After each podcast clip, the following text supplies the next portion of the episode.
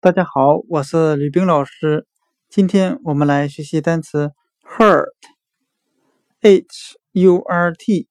使受伤、疼痛。我们可以用谐音法来记忆这个单词 hurt，很像汉语的喝他，呵斥的呵。那我们这样来联想这个单词：家长对孩子的大声呵斥。